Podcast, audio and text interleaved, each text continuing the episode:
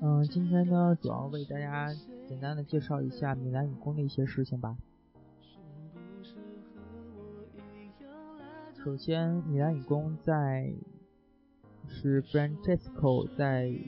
一八六三年创立的，它的原名叫做高等技术研究所。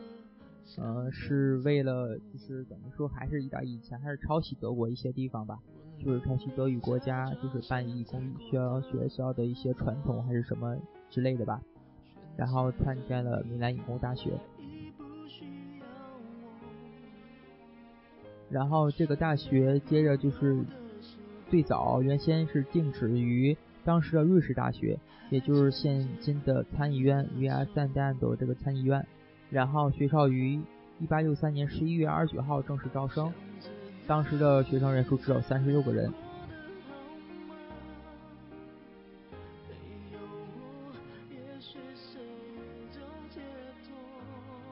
从一九二七年开始，学校迁至了现在目前的校区，在达芬奇广场，并于九月二十二号正式对外招生。然后，一九三七年，学校更名为米兰理工大学。现在呢米兰理工大学一共有好。一共有七个校址吧，然后其中，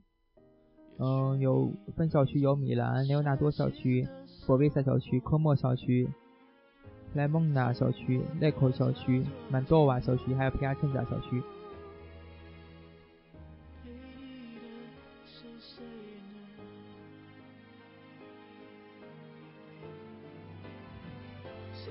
嗯，在这说给大家说一个有趣的事情吧。在一一年的二月份，米里在中国校区成立了，这个也是除了米兰市以外校区以外的一个很大的校区吧。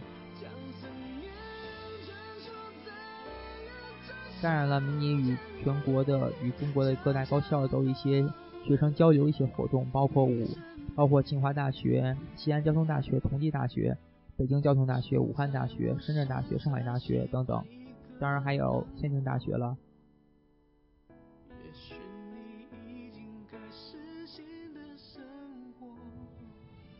嗯，据我的统计来说，现在在米兰理工上学的中国人数应该大约是八百个人左右。嗯，这个在国外，在意大利来说还算比较多的吧。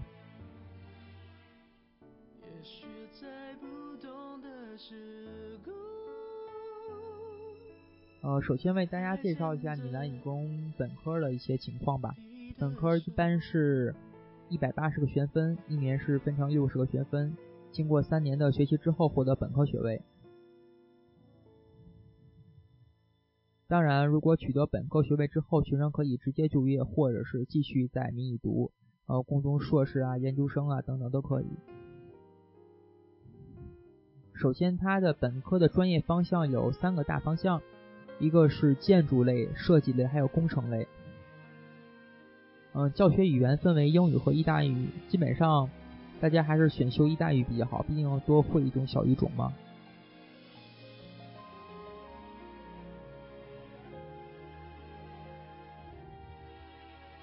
嗯，就拿我读的这个城市规划这个专业来说吧，它是分为两种语言，一个是英语授课，还有意大利语授课。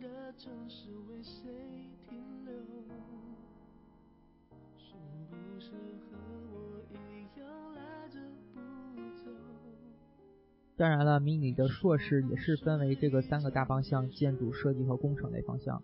基本上，嗯，本科的一些专业硕士也会提供。不过，你要如果申请硕士的话，会会要需要提供自己的一些论文或者是设计作品等等。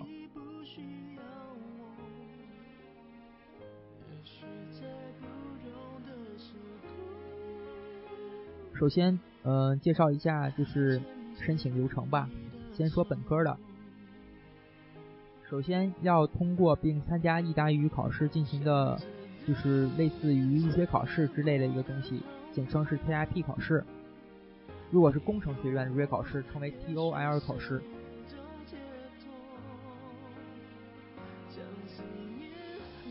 如果能正式的通入这个入学考试之后，学生就是可以。接着完成注册手续，向留学生办公室提交一份一系列证明等等就可以了。当然，这个 TIP 考试或者是 TOL 考试还是比较难的，因为都是意大利语考试嘛。嗯，基本上这个题，比如说你是设计或者建筑学院的专业的人，如果考这个 TIP 考试，它主要有一些方面，比如说它这个题型是主要都是选择题，从有五个选项，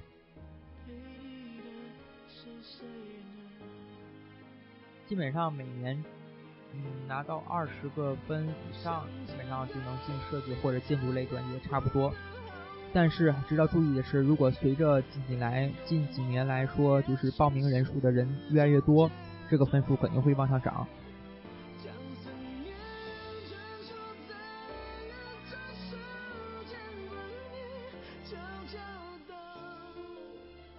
首先介绍一下 TIP 考试一些题型吧，嗯，包括一些。比如说设计类常见的题型，比如说这个材料是由什么构成的等等，或者是这个材料是什么，或者是一些比较专业性的问题，嗯，比如说这个建筑是一些什么形式的建筑，哪个年代，哪个设计师建造这个东西来说，这些都会出现在考试的题目当中。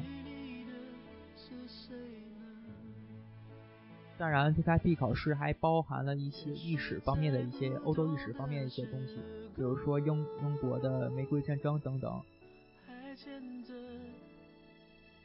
或者是古希腊、古罗马的一些历史，一些重大的历史事件都会有的。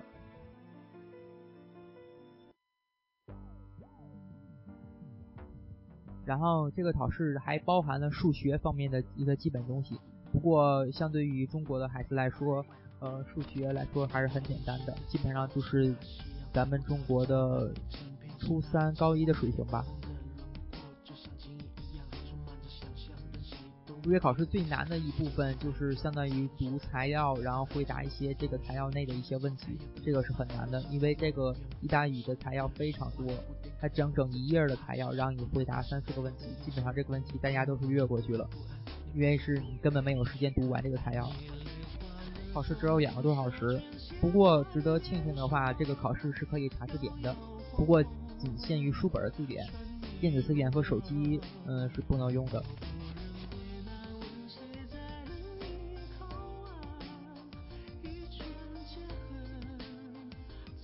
然后，如果你是马可波罗计划的学生，你可以报一个专业，当时预申请的专业和学校就只能是这个。如果你是其他学校的学生，或者是，嗯，想转到米米兰理工上学来的学生，你可以报两个专业，第一志愿和第二志愿。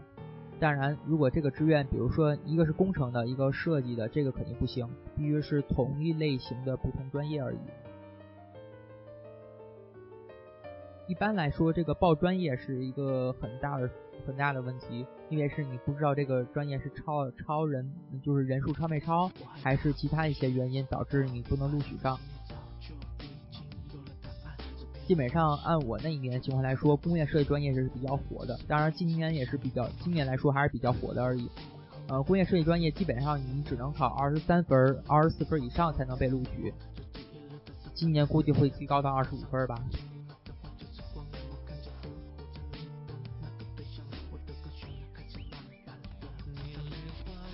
嗯，比如说其他一些不是比较热门的专业，有可能分数会在二十一二左右。不过大家还是，嗯，努力往上考吧。比如说我这样遇到一个特殊情况，比如说我分数达到了二十多分，可是我的专业没有被录取。这个如果其他专业没有报满的情况下，你还可以转到其他专业，学校会给你发一个 email，告诉你，嗯，可以转到哪个专业，或那个那个专业人数超没超而已，这些都会给你发送的。不过，如果这个专业的人数也是被超了话，那你就没法转了，只能明年再考了。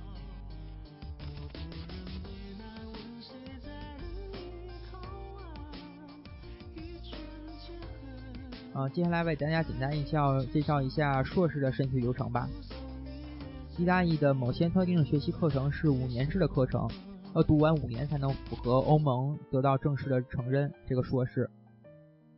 嗯，不过呢，这个呢。基本上在意大利在欧洲啊读硕士还是很难的除非你是工科类的专业吧。毕竟你比如说一项普通的设计专业这个是真的是很难。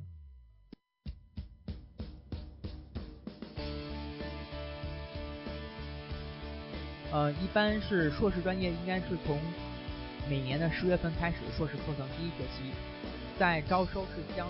是比如说是在七月底之前获得是公是公认的一个认证或者是学士认证，读完必须读完一百八十个 ECCT 的学分才行。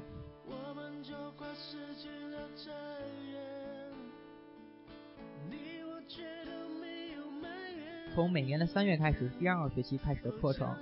将招生，就是招收一月底之前获得公共学位的一个读完一百八十个学分的一个学生。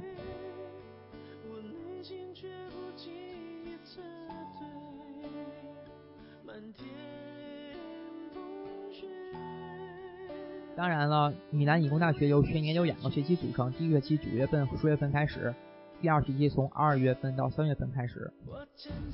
比如说你要你要想申请明年的米兰理工大学，你必须是在第一学期开始之前就开始申请。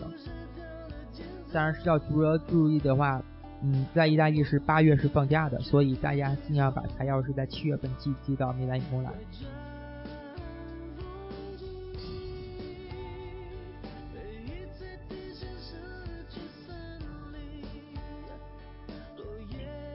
简单的为大家介绍一下学费的问题吧。首先，对于申请课程的欧盟成员或者是非欧盟成员的学生，学费具体金额决定于学生的家庭收入以及学习阶段所需的总学分来说。不过呢，这个学费相对来说毕竟是米兰理工毕竟是是不是私立的嘛，是国家办的，所以它学它的学费基本上是很低的，相对一些私立院校来说。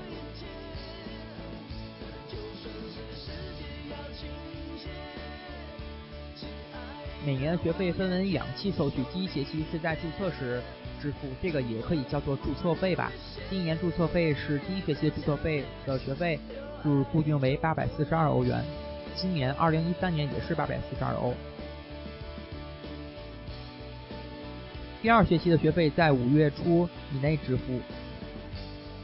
这个确切的时间就是这个会发到你的迷你。米兰理工主页上，你自己主页上有个大 C 这个东西会发到你上面的。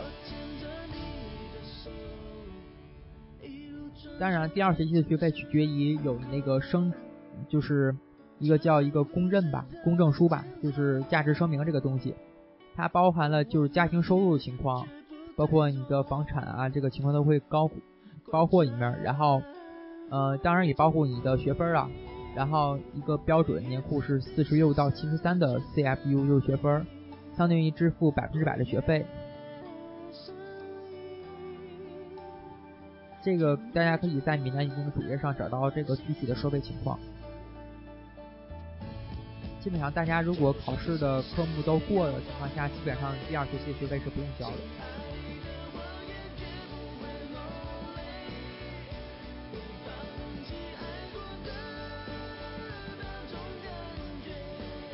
首先，嗯，接下来为大家介绍一下吧，这个艺术这个证明吧。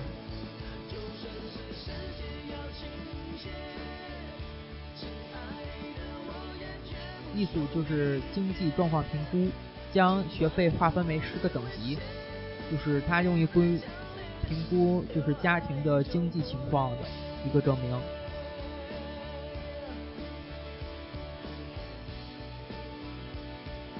这个指标综合考虑的，比如像像收入呀、不动产或者动产，就是资产问题，还有包括家庭组成情况、成员数等等。大家可以下一个从苹果官网上下一个 APP，里面可以有一个大概的一个介绍这个东西，包括它算出来最后它是什么数字。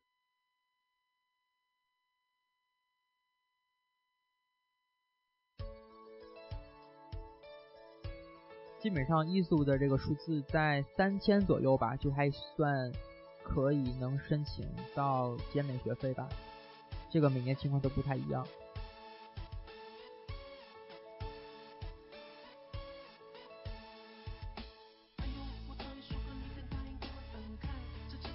当然，办艺术认证是需要在第三方机构是 CAF 来办理。嗯，这些办嗯。嗯，推荐给大家就是一些卡夫跟米兰义工有合作的卡夫吧，这样大家就不用把你的材料再交给米兰义工了。首先推荐大家卡夫地址比较多，在米兰，在各个大区都会有。推荐大家在米兰，嗯，办事处的地址是 Corso Polda Vittoria 四十三号，这是在米兰的一个卡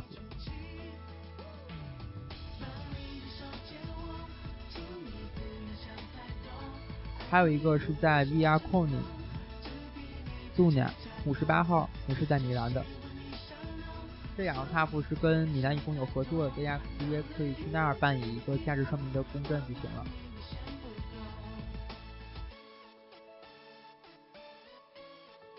当然了，大家如果想知道更多的 cup 地址，可以访问米兰一共的网站，上面有个就是 polimi 点 it 杠 caf，上面有一个可以查直接查询一些哪些卡夫跟米兰一共有合作就可以。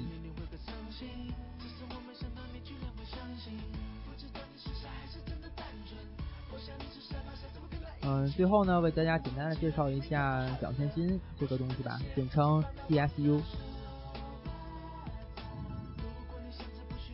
这个奖学金在意大利语当中解释的是为了米兰理工大学学生提供的助学贷款，并不是咱们中国常说那种讲义学习的一个资金。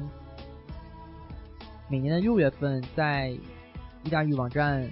Polimi IT 杠 Policy 这个网站上会公布一些奖学金的公开评比，包括详细的说明了颁发奖学金的财务和成绩要求。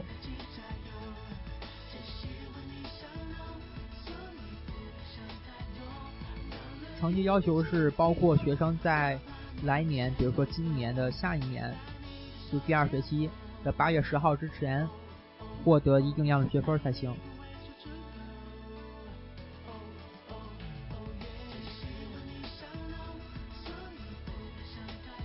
当然每年达到上述要求的时候，必须在 DSU 公共评比之后最后期限之内，呃，通常每年的情况来说是九月的第一周，填写在线的一个申请表，以便进入 DSU 奖学金的评审流程。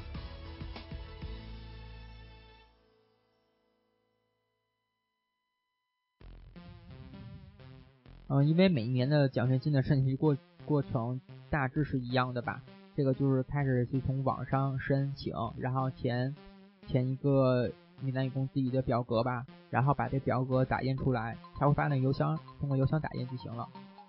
打印出来之后，然后交给学校的办公室，秘书处办公室，然后交给他之后，再通过卡夫办理这个艺术这个证明就可以了。这个时间，比如说有些同学会问了，这个时间会跟你的，比如说我 TIP 考试时间会会有冲突，这个就是看自己大家自己掌握了。基本上你先预约卡服之后考完试再交也是可以的。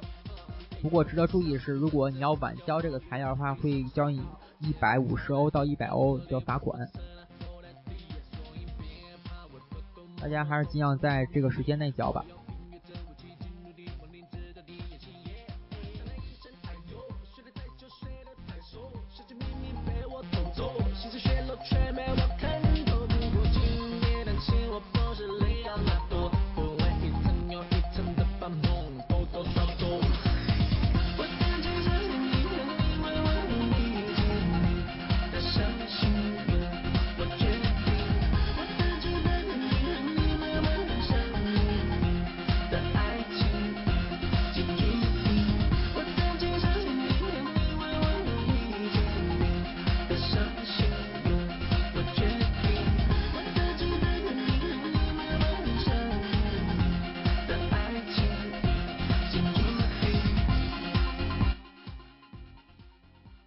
接下来为大家简单介绍一下米兰理工大学一些宿舍的一些情况。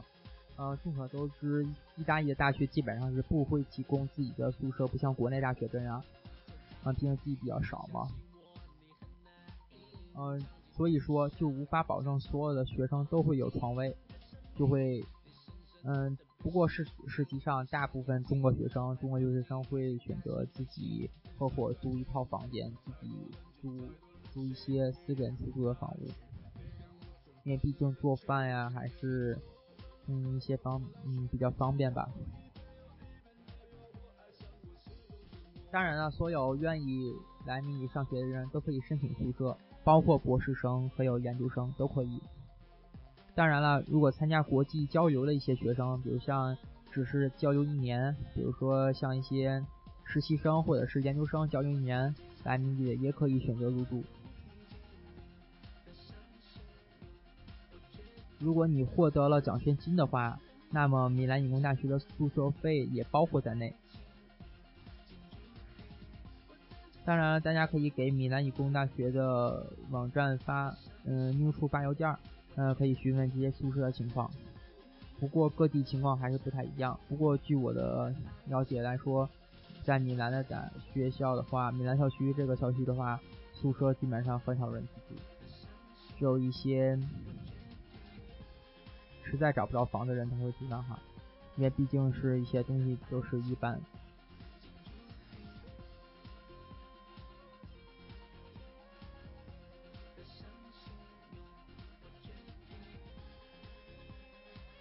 嗯，说一下米兰理工的学生餐厅吧。这个餐厅主要分布在罗纳多和博维萨校区，其中有一个餐厅配有餐厅设施的咖啡厅。呃，坐落于罗纳多校区，就是自修室、自习室前面露台下面就可以找到了，这样比较方便。另一个比较放心的地方就是，呃，据我吃的比较放心啊，就是辽纳多北楼的前面的露台上有一个可以买着披萨和饮料的地方，这个。周围环境比较好，大家可以中午可以去那儿吃去。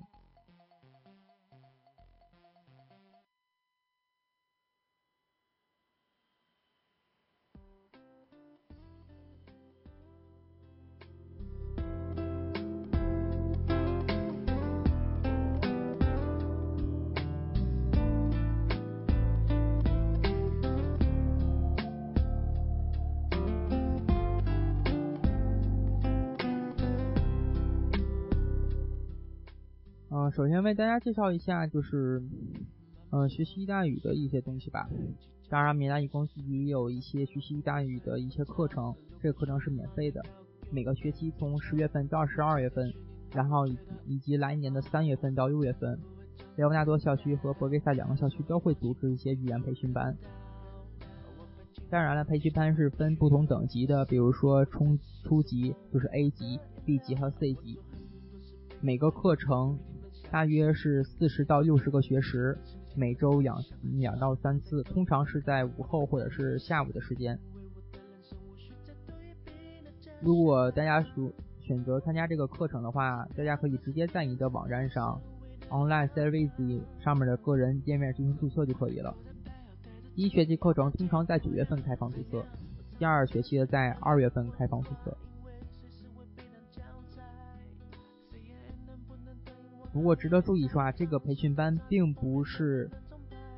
比如说像西安大学或者是佩尤贾外国人大学，这个他们提供正式的，这个只是一个米兰公自己办的一个语言班吧，并不能提供你的意大语证书。如果大家想考意大语等级考试，意大利语的 A1、A2、B1、B2、C1、C2 这个考试的话，必须只能通过。西纳外国大学和佩鲁贾外国人大学，当然还有罗马三大等等，像米大也会提供一些意大利语的证书。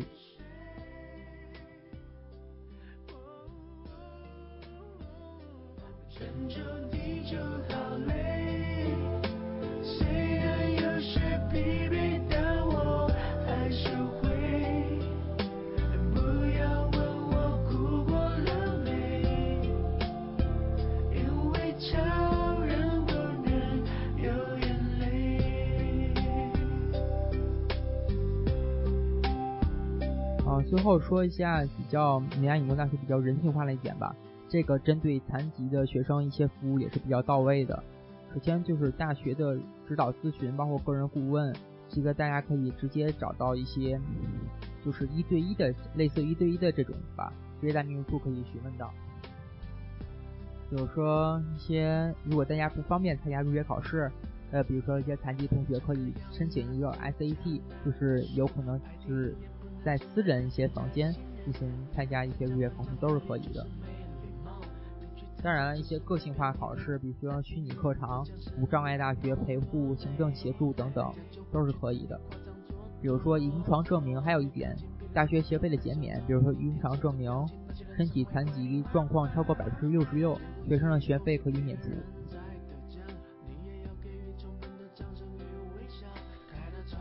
还说的比较好玩的信息吧。当时我来米语，当时因为是刚到意大利，没有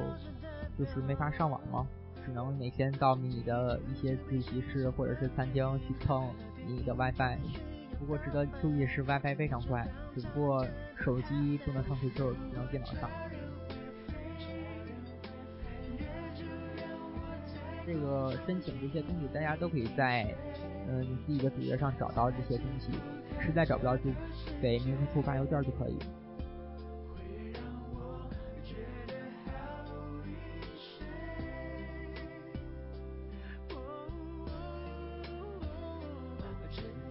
我们说一下米兰理工大学的一些图书馆的系统吧。它图大学图书馆系统 SBA 系统是一道怎么说呢，还是比较严谨的系统，其实跟意大利非常不符合。不过呢，你当时进和出都需要刷，呃，你的米兰理工的学生卡。当时有一次，我还记得有一次，我之后刷卡之后进不去，发现我卡消磁了，这进不去，只能下次再进。嗯，不过米兰理工大学的一些图书馆，比如说中央建筑图书馆，在牛大寮校区的 Via Ambele 杜伟这个地址。嗯，这个地址主要是里面有建筑和设计类的一些图书比较全，当然可以免费借阅，千万不要过了就是还书的时期。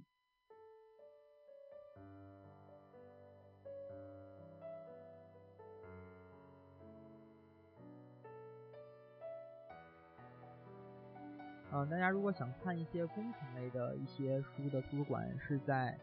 是 Via Landolini 十五。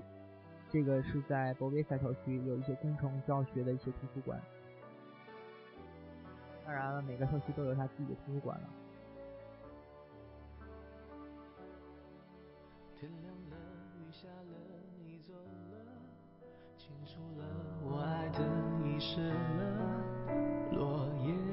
在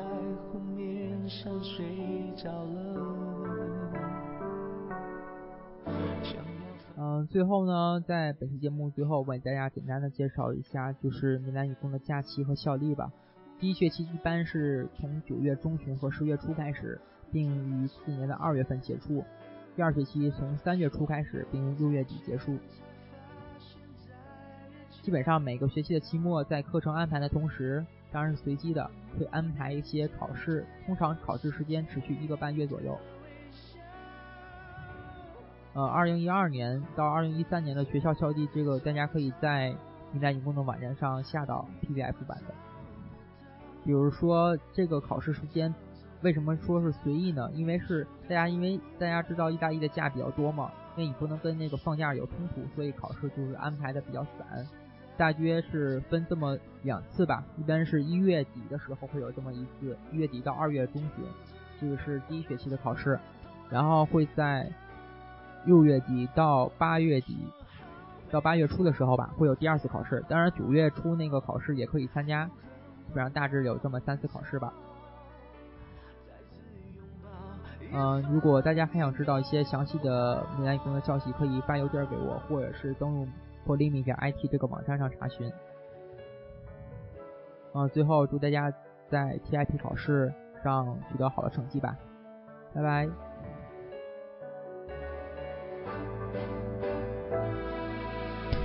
天亮了，雨下了，你走了，清楚了，我爱的遗失了，落叶飘在湖面上，睡着了。